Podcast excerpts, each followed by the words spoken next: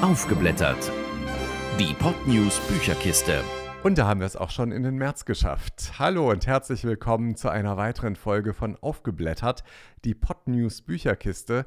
Und wir sind sage und schreibe schon bei der 25. Folge, Annabelle. Das heißt, du hast schon Minimum 50 Bücher gelesen. Kommt das ungefähr hin? Äh, ja, muss ja, ne? Es waren immer zwei. Ja. Aber es kommt mir nicht so vor. Sagen wir mal so. Also die Zeit rast. Aber ja, tatsächlich, stimmt. Wenn man das so ausrechnet, muss ja so circa 50 Bücher. Da geht ja schon richtig was. Nicht schlecht. Sehr gut. Ja, und natürlich hast du auch dieses Mal wieder zwei Bücher dabei und damit legen wir jetzt auch direkt los, würde ich vorschlagen. Zum einen liegt hier Susanne Abel, Stay Away from Gretchen, eine unmögliche Liebe, gar nicht so einfach auszusprechen. Und äh, das andere ist Christian Baron und Maria Barankow, Klasse und Kampf. Genau, also das erste, was du gerade erwähnt hattest von Susanne Abels, ist ein Roman. Und es ist ziemlich schwer, die Story zusammenzufassen. Äh, also es geht um eine verbotene Liebe im Nachkriegsdeutschland, aber es ist kein Liebesroman, auch wenn es das sogar im Titel hat. Ne? Im Titel heißt es ja eine unmögliche Liebe, aber ich fand jetzt nicht, dass es primär ein Liebesroman ist. Ähm, es ist nämlich ein Buch, das ganz verschiedene Themen behandelt und auch miteinander verknüpft, also total spannend. Genau, es geht unter anderem eben um die damaligen gesellschaftlichen Umstände im Nachkriegsdeutschland und wechselt ab zwischen damals und heute. Okay, Ähm, also das heißt, es ist auch so ein bisschen Rückblick einfach und spielt aber eigentlich im Jetzt. Genau, so kann man das, glaube ich, zusammenfassen.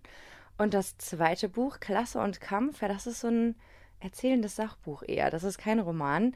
Und zwar ähm, gibt es in diesem Buch insgesamt 14 Beiträge von 14 Autorinnen, in denen dargestellt wird, dass unser Land und unsere Gesellschaft eben nicht ganz so chancengleich und klassenlos sind, wie man vielleicht manchmal denkt oder wie es oftmals dargestellt wird. Auch ein sehr spannendes Buch, erscheinen auch beide jetzt erst im März. Das heißt, der Klassenkampf ist noch nicht vorbei. So pathetisch würde ich es nicht sagen. Es öffnet einem die Augen, sagen wir so. Okay, wunderbar. Dann starten wir auch direkt durch. Und zwar mit Susanne Abel, Stay Away from Gretchen, eine unmögliche Liebe. Reingeschnuppert. Gut, also es ist keine Liebesgeschichte, es geht um Umschwünge. Und äh, ja, was ist denn dann das Buch? Oder wenn es keine Liebesgeschichte ist, äh, ist es einfach ein Historienroman? Es ist schon eine Liebesgeschichte, aber eingebettet in historische Begebenheiten. Also ich finde, wenn man den Titel halt hört, ne, Stay Away from Gretchen, eine unmögliche Liebe, denkt man direkt, okay, das ist irgendwie so, ein, so eine Liebesschnulze. Aber das fand ich eben nicht. Und das war das, was mich an dem Buch wirklich sehr überrascht hat. Also es geht um den Zweiten Weltkrieg, es geht um die Nachkriegszeit, aber auch aktuelle Entwicklungen werden aufgegriffen. Also es wird sehr viel miteinander verwoben. Ganz kurz zum Titel, dieses Stay Away from Gretchen, das war übrigens der Grundsatz, der den amerikanischen Soldaten im besetzten Nachkriegsdeutschland mitgegeben wurde, weil man Liebesbeziehungen zwischen deutschen Frauen und den GIs verhindern wollte. Ach, okay, jetzt macht das Ganze auch Sinn. okay, Genau, verstehe. also es geht um die Liebesgeschichte zwischen einer deutschen und einem amerikanischen GI, und zwar einem afroamerikanischen GI. Und ja, diese Liebe, die stößt auf ziemlich viele Widerstände in der Gesellschaft und auch in der Familie, wie man sich vorstellen kann. Die damalige Gesellschaft war ja schon noch sehr rassistisch geprägt, auch innerhalb der Army, also innerhalb der Besetzungsmacht selber. Ähm, aber es geht eben nicht nur um diese Liebesgeschichte, sondern ja, es werden auch andere wichtige gesellschaftliche Themen aufgegriffen, wie ich finde. Und es ist auch der erste Roman tatsächlich von Susanne Abel, erscheint übrigens am 18. März. Und die ist von ihrer eigenen Familie inspiriert worden, das Buch zu schreiben. Na, dann wollen wir sie mal genauer kennenlernen. Die Autorin. Das Buch ist inspiriert worden von Susanne Abels Familiengeschichte. Dementsprechend sollten wir erstmal klären, wer Susanne Abel eigentlich genau ist. Hm, Also von der Familiengeschichte selbst nicht direkt, ich erkläre es gleich. Also sie ist ähm, Autorin und Regisseurin von Dokumentationen fürs Fernsehen. Sie lebt und arbeitet in Köln. Der Roman in der Jetztzeit spielt auch tatsächlich in Köln. Und im Nachwort erzählt sie so ein bisschen, wie sie drauf gekommen ist, das Buch zu schreiben und warum da auch eben so viele Themen miteinander verwoben wurden. Ähm, auf die Idee grundsätzlich kam sie tatsächlich durch eine Nachrichtensendung im Fernsehen. Da hat sie zwei Seniorinnen gesehen, die 2015 vor einer Flüchtlingsunterkunft standen und den Reporter oder auch der Reporterin erzählt haben, dass sie helfen wollen, weil sie nach dem Krieg dasselbe erlebt hatten, wie eben diese Flüchtenden, die 2015 nach Europa gekommen sind. Und was sie auch inspiriert hat, ist die Alzheimer-Krankheit ihrer Mutter. weil da hat sie erlebt, inwiefern gerade für Menschen mit Demenz oder Alzheimer das unheimlich schwierig ist, weil die Vergangenheit und vor allem auch traumatische Erlebnisse in der Vergangenheit da wohl wieder zurückkommen. Vor allem eben die traumatischen Erlebnisse der Kriegsgeneration. Und genau, und diese beiden Themen hat sie tatsächlich im Roman äh, verwoben und im Laufe der Recherche ist sie dann auch noch auf die Geschichte afroamerikanischer Soldaten im besetzten Deutschland gestoßen und darauf, was dann oftmals mit den unehelichen Kindern passiert ist. Und ja, das ist dann quasi die Geschichte des Romans. Alles irgendwie miteinander verbunden, aber unheimlich gut gemacht, finde ich. Ähm, das klingt ja nach einem ganzen Rundumschlag. Dann kommen wir doch auch direkt zu der Story. Das Buch. Ja, du hattest vorhin erzählt, Annabelle, das Buch spielt zum einen in der Vergangenheit, aber auch in der Gegenwart. Wie kann man sich das denn vorstellen? Also das Buch hat im Grunde zwei Erzählstränge, so kann man das, glaube ich, beschreiben. Also einmal 2015 bzw. 2016 und während der Nazizeit bzw. während des Krieges und während der Nachkriegszeit. Im Jetzt, also 2015, ist da Protagonist der Kölner Nachrichtenmoderator Tom. Er ist deutschlandweit bekannt, also eine ziemliche Berühmtheit. Und seine Mutter Greta, die ist 84 und leidet an Demenz. Und es wird immer schwieriger für ihn, mit ihr umzugehen. Er stellt fest, dass er sie eigentlich gar nicht genau kennt und dass er eigentlich gar nicht genau weiß, ja, was ist eigentlich in ihrem Leben alles so passiert. Und nach und nach erschließt sich ihm eben die Geschichte seiner Mutter, dieser Greta.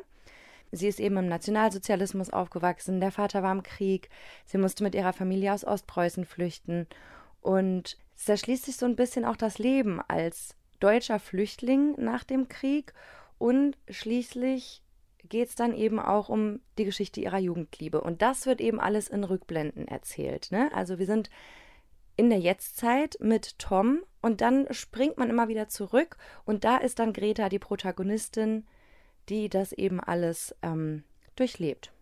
Aber interessant, dass die Protagonistin dann tatsächlich auch Greta heißt, weil wenn das hier Stay Away from Gretchen, wenn Gretchen sozusagen der amerikanische Spruch war, dann ist das wahrscheinlich nicht ganz ungewollt. Nee, das ist wahrscheinlich durchaus so ein kleines Wortspiel ähm, und gewollt. Man erfährt auch erst im Laufe des Buches, also ich wusste das zum Beispiel nicht, dass dieser Grundsatz gilt. Ich meine, von diesem damaligen Fraternisierungsverbot war das ja, hat man ja gehört, ähm, aber ich wusste zum Beispiel nicht, dass es da wirklich diesen Grundsatz gab, dieses Stay away from Gretchen.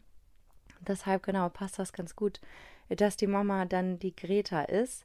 Ja, die war jedenfalls in der Nachkriegszeit mit einem afroamerikanischen GI zusammen und das ist dann eben diese Geschichte dieser unmöglichen Liebe.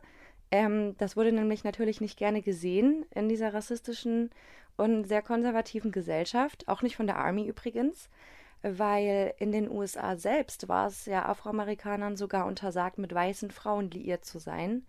Also ja, das verknüpft das auch zum Beispiel. Ne? Nicht nur den Rassismus hierzulande, sondern auch in den USA, was sich natürlich dann auch in dem Leben der Soldaten hier weiter widerspiegelt. Ja, und irgendwann findet Tom dann auch noch ein Bild von einem kleinen dunkelhäutigen Mädchen und stellt Nachforschungen an und will natürlich wissen, wer, wer ist denn das Kind und was ist mit ihr passiert.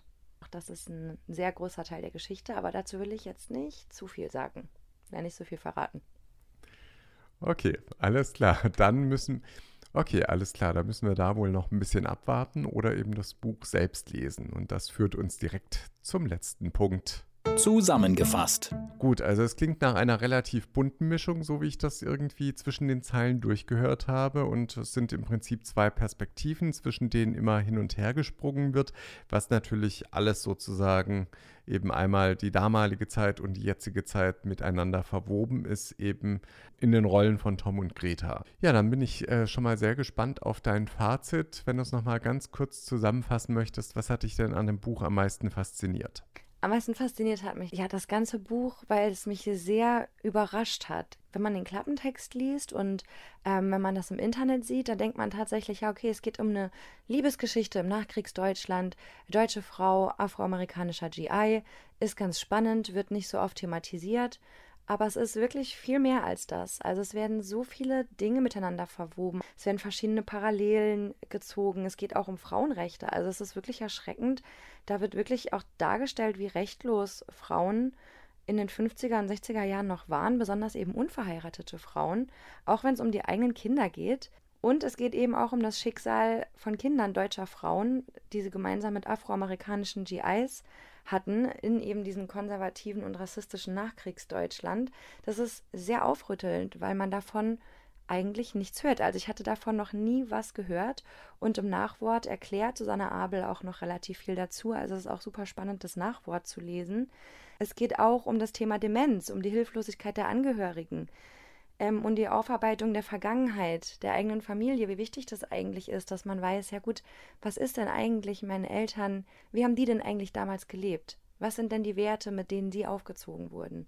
Das fand ich unheimlich spannend. Mhm. Klingt auf alle Fälle ganz gut und klingt auch so, als wärst du relativ begeistert gewesen von dem Buch. Das bedeutet, wir kommen direkt zu den Lesezeichen. Du hast zehn Lesezeichen zu vergeben. Zehn ist absolut Bombe. Null Lesezeichen ist nicht ganz so gut. Aber ich glaube, in diesen Regionen brauchen wir heute. Aber ich glaube, in diesen Regionen wird sich das heute auch nicht abspielen. Wie viele Lesezeichen gibst du denn? Stay Away from Gretchen, eine unmögliche Liebe.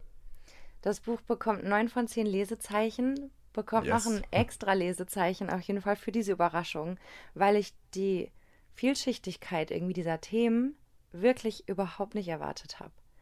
Es ist ein relativ dickes Buch und ich dachte noch, na gut, ne, dafür, dass es um diese Liebesgeschichte geht, hm. Aber ja, das hat mich wirklich überrascht und diese ganze Gesellschaftskritik, die da auch ein bisschen mit verwoben ist, die hat mich, ja, wie gesagt, positiv überrascht. Deshalb neun von zehn Lesezeichen. Gut, also dann halten wir schon mal fest. Ein Spitzenbuch. Sind wir mal gespannt, äh, wie es mit dem nächsten Buch aussieht. Äh, Christian Baron, Maria Barankow, Klasse und Kampf. Reingeschnuppert. Ja, du sagtest ja vorhin schon, es hat nichts mit Klassenkampf in dem Sinne zu tun, aber es geht schon um Klassen, die bis heute noch irgendwie in unserer Gesellschaft da sind äh, und vielleicht auch den Kampf äh, der Klasse oder der Klassen, die vielleicht nicht ganz weit oben stehen. Kann man das so sagen? Ja, kann man so sagen. Also es ist so ein erzählendes Sachbuch und es enthält, habe ich ja vorhin schon kurz angesprochen, insgesamt 14 Essays von verschiedenen Autorinnen, die am eigenen Leib erlebt haben, dass unser Land nicht so chancengleich ist, wie es uns denn suggeriert wird. Es wird ganz viel von Chancengleichheit erzählt und jeder kriegt ja dieselben Förderungen und jeder ist irgendwie seines eigenen Glückes Schmied und wenn man es halt nicht schafft, dann hat man nicht hart genug gearbeitet. Und ja, was mir das Buch mitgegeben hat, ist die Erkenntnis, dass es nicht so ist. Also es war mir vorher schon bewusst, sagen wir so, aber durch diese verschiedenen Essays dieser Autorinnen, ähm, ja, habe ich wirklich nochmal vor Augen geführt bekommen, so es ist überhaupt ganz und gar nicht chancengleich hier bei uns in Deutschland. Es gibt durchaus noch sehr unterschiedliche Milieus und die eigene Herkunft und die Umstände, unter denen man aufwächst, die bestimmen eben sehr wohl, welche Chancen man hat und welche Möglichkeiten man kriegt. Und das betrifft ganz verschiedene Aspekte, also Ausbildung, Job, Wohnungssuche, ähm, und das wird, finde ich, sehr eindringlich dargestellt von den einzelnen Autorinnen innerhalb dieser Essays. Die Autorin. Ja, dann kommen wir auch schon direkt zu Christian Baron und Maria Barankow. Um wen handelt es sich denn bei den beiden? Jetzt erstmal ganz kurz, also es sind ja nicht die Autorinnen, es sind ja tatsächlich eher die HerausgeberInnen. Ähm, Christian Baron hat tatsächlich auch einen Essay beigesteuert. Er lebt als freier Autor in Berlin und hat 2020 sein Debüt veröffentlicht. Mann seiner Klasse heißt das Buch. Und hier beschreibt er seine Kindheit in Kaiserslautern in den 90er Jahren. Und in dem Buch beschreibt er schon, wie es ist, in einem reichen Land wie Deutschland, in absoluter Armut aufzuwachsen und trotzdem seinen eigenen Weg zu finden. Also er ist einer der Herausgeber und hat auch einen Beitrag verfasst für das Buch Klasse und Kampf. Und genau, die zweite Herausgeberin, äh, Maria Barankow, sie ist Lektorin und Programmleiterin bei den Ulstein Buchverlagen, da erscheint das Buch nämlich auch. Und die verschiedenen Autorinnen, die zu Wort kommen, die sind alle erfolgreich in der deutschen Literaturszene, kommen aber alle aus ja, wie man so schön sagt, einfachen Verhältnissen und berichten eben in Essays über ihre Erfahrungen, über ihre Eindrücke, ob aus der Jugend, äh, ob aus ihrem Studentenleben oder auch aus dem Hier und Jetzt. Okay, aber das heißt, es sind durchaus auch alles bekannte Menschen zum Teil, von denen man vielleicht auch schon mal gehört hat. Genau, ja. Alles klar. Das Buch. Ja, inwieweit sind wir denn hier in Deutschland dann überhaupt noch ein wirkliches Land der Klassen? Also es gibt ja Länder wie Indien beispielsweise oder so, da ist das ganz klar äh, festgelegt, zumindest in der Theorie noch von früher. Und dann aber auch Länder wie beispielsweise in Südamerika, wo es eben einfach so eine ganz krasse äh, arme Schicht gibt und dann eben einige sehr reiche, aber es im Prinzip keine richtige Mittelschicht in dem Sinne gibt. Ähm, ist in Deutschland ja eigentlich anders. Ja, könnte man denken. Und ich glaube, das genau will das Buch zeigen, dass dem nicht so ist. Klar, ne? Wenn man das jetzt mit Indien vergleicht, das sind schon nochmal zwei verschiedene Welten. Also man hat ja schon vom Prinzip her in Deutschland die Möglichkeit aufzusteigen, sage ich jetzt mal, ne? Ähm, aber dennoch hat die eigene Herkunft schon Einfluss auf das spätere Leben, auf den Job, welche Ausbildung man hat. Das macht natürlich einen Unterschied, ob deine Eltern dir dein Studium finanzieren können oder ob du noch drei Jobs nebenher machen musst, zum Beispiel.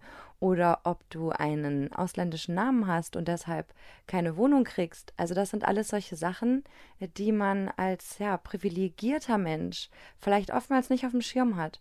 Und man oftmals denkt, ja gut, aber ne, es gibt ja Förderungen, es gibt ja BAföG und so weiter und so fort. Aber dass selbst das es einigen Leuten nicht sonderlich viel leichter macht und das eben teilweise wirklich manche Menschen einen richtigen Kampf um Bildung oder auch Wohlstand führen müssen und wirklich härter kämpfen müssen als andere, das finde ich, das wird in dem Buch recht deutlich. Und wie gesagt, ich glaube, vor allem möchte das Buch aufräumen mit dem Vorurteil, Deutschland sei ja total chancengleich und jeder hätte dieselben Möglichkeiten, weil dem ist offensichtlich nicht so. Kann man denn sagen, hat es auch irgendetwas damit zu tun, wo man lebt? Also keine Ahnung, Stadt oder Land oder dann vielleicht auch irgendwie die Geschichte, hat man Migrationshintergrund, hat man keinen oder vielleicht auch weitergehend, ähm, hat man, kommt man irgendwie aus einem bildungsfernen Elternhaus? Inwieweit spielt das denn alles noch mit rein? Ähm, also das Buch möchte auch, glaube ich, mit Vorurteilen und Mythen aufräumen. Klar, Migrationshintergrund hat ähm, mit Sicherheit auch oftmals einen Einfluss darauf, ne? wie ich schon sagte, gerade bei der Wohnungssuche oder auch bei der Jobsuche. Aber das Buch zeigt auch ganz gut, dass es eben nicht nur, wie man so sagt, bildungsferne Schichten, ne? das ist halt allein schon so ein, so, ein, so ein Begriff, der irgendwie so eine Gruppierung zusammenfasst, die man, finde ich, nicht so zusammenfassen kann. Also es gibt auch richtig gut ausgebildete Akademiker, die arm sind in Deutschland, die sich kaum über Wasser halten können, ähm, und ja, um, um diese Mythen geht es irgendwie, ne? dass Armut irgendwie mehr ist als diese ganzen Vorteile, die es gibt. Also es geht zum Beispiel auch darum, dass es eben für Menschen aus bestimmten Milieus und mit bestimmtem finanziellen Hintergrund oder eben keinem finanziellen Hintergrund sehr, sehr viel schwieriger ist, gesellschaftlich aufzusteigen, wie man so schön sagt. Ja, also ich zitiere mal kurz aus dem Vorwort. Das trifft es, glaube ich, ganz gut. Ähm, und zwar schreiben die HerausgeberInnen, der von uns gewählte Titel Klasse und Kampf verspricht auf den ersten Blick eine Programmschrift, ein Manifest, eine Anklage. All das ist diese Anthologie nicht und das ist sie irgendwo doch. Und das fasst es es ist sehr widersprüchlich. Also ich finde, es erzählt relativ unaufgeregt aus den Lebensrealitäten, die sonst einfach nicht wahrgenommen werden die sonst einfach nicht stattfinden und die vor allem privilegierte Menschen einfach null auf dem Schirm haben und vor allem aus Lebensrealitäten, die sehr mit Vorurteilen behaftet sind. Die Herausgeber nennen das widersprüchliche Leben im Kapitalismus, weil es ist nicht für jeden gleich einfach, sich irgendwie nach oben zu hangeln. Mhm. Okay, also es klingt schon so ein bisschen auch nach einem ja, vielleicht sogar schon fast ein Manifest, so ein bisschen, so wie du es jetzt beschrieben hast, aber natürlich eben durch Essays und durch einzelne Geschichten. Das heißt, es gibt ja jetzt wahrscheinlich ähm, keine ja, keine Anleitung, wie man da jetzt rauskommt oder reinkommt, sondern es sind ja im Prinzip, so wie ich es verstehe, einfach nur einzelne Geschichten, die eben aus dem Alltag äh, spielen und eben damit so ein bisschen jeden vielleicht selbst eher zum Denken anregen sollen, oder? Genau, es sind Erfahrungsberichte und soll eher auf Missstände in unserer heutigen Gesellschaft hinweisen und das Ganze begreiflich machen, dass es durchaus in unserem reichen Land, in dem angeblich jeder gefördert wird und dieselben Chancen hat, es durchaus Menschen und vor allem ganz, ganz viele Kinder gibt, die in Armut leben und die da eben nicht so leicht rauskommen.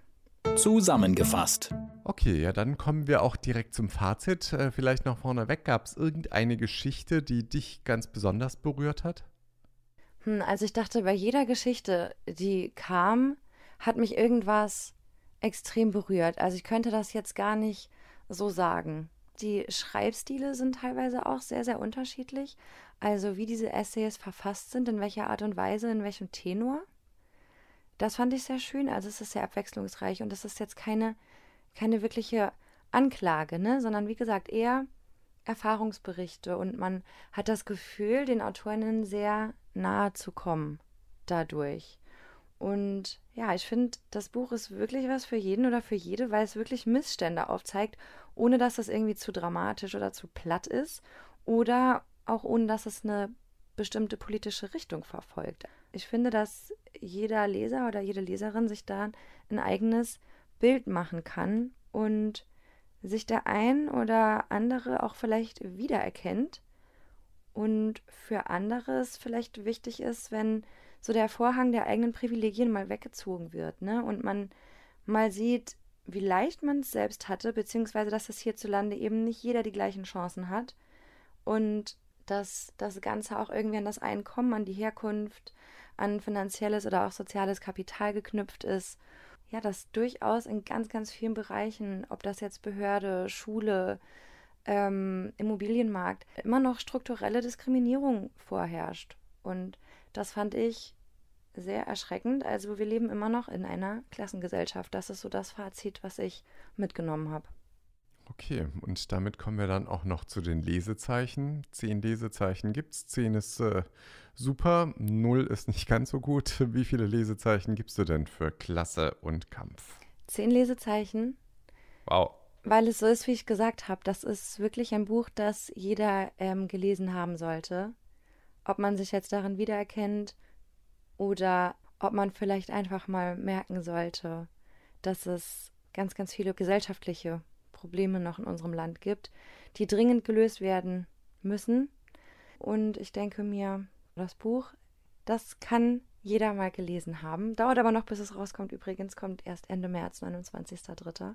Aber es ist wirklich gut und liest sich auch super schnell. Also es sind wirklich 14 ganz kurze Essays ähm, teilweise erschütternd, teilweise aber auch sehr humorvoll, ironisch. Ja. Okay, also ein Buch, äh, das sich definitiv lohnt, deiner mhm. Meinung nach. Ja. Sehr gut. Ja, da haben wir dann ja heute zwei ganz unterschiedliche Bücher gehabt, die aber beide eines gemeinsam hatten. Und zwar, du fandest sie ganz gut. Das ist doch schon mal was. Sehr schön. Alles klar. Gut, dann würde ich vorschlagen, ähm, sind wir für heute auch erstmal schon durch. Du hast schon wieder weitere Bücher für den April vorbereitet. Äh, noch nicht vorbereitet, aber ich bin gerade dran, rauszusuchen. Mal Hast schauen. Ja jetzt auch noch ein bisschen Zeit. Der ja. März kommt ja erst noch äh, vollends, das heißt, da ist noch einiges an Zeit, bis es dann wieder weitergeht. Und ansonsten, ja, bin ich mal sehr gespannt, was du erzählst. Vielleicht kommst du dazwischen auch noch ein bisschen dazu, den Frühling zu genießen, sofern das im Moment geht. Ähm, aber hier und da mal draußen lesen oder so ist ja jetzt vielleicht auch wieder eine Alternative. Ja, ganz bestimmt. Also ne, gerade bei dem Wetter gibt es nichts Schöneres, finde ich, als sich einfach raus auf den Balkon zu setzen und sich ein bisschen die Sonne auf die Nase scheinen zu lassen. Ja. Hm, alles klar, ja. Draußen arbeiten ist auch schön. Vielleicht mache ich das jetzt einfach gleich. Ich setze mich einfach raus mit Laptop und äh, genieße die Sonne. Hat doch auch was. Alles klar. Gut, und wir beide hören uns dann wieder im kommenden Monat, mhm. Anfang April. Und dann gibt es wieder neue zwei Bücher und ich bin sehr gespannt, was du uns dann mitbringst. Alles klar. Bis nächsten Monat dann. Tschüss. Tschüss. Aufgeblättert. Die Podnews Bücherkiste. Jeden ersten Mittwoch im Monat neu. Alle Folgen und weitere Podcasts auf podnews.de und allen wichtigen Podcast-Portalen. Mehr fürs Ohr.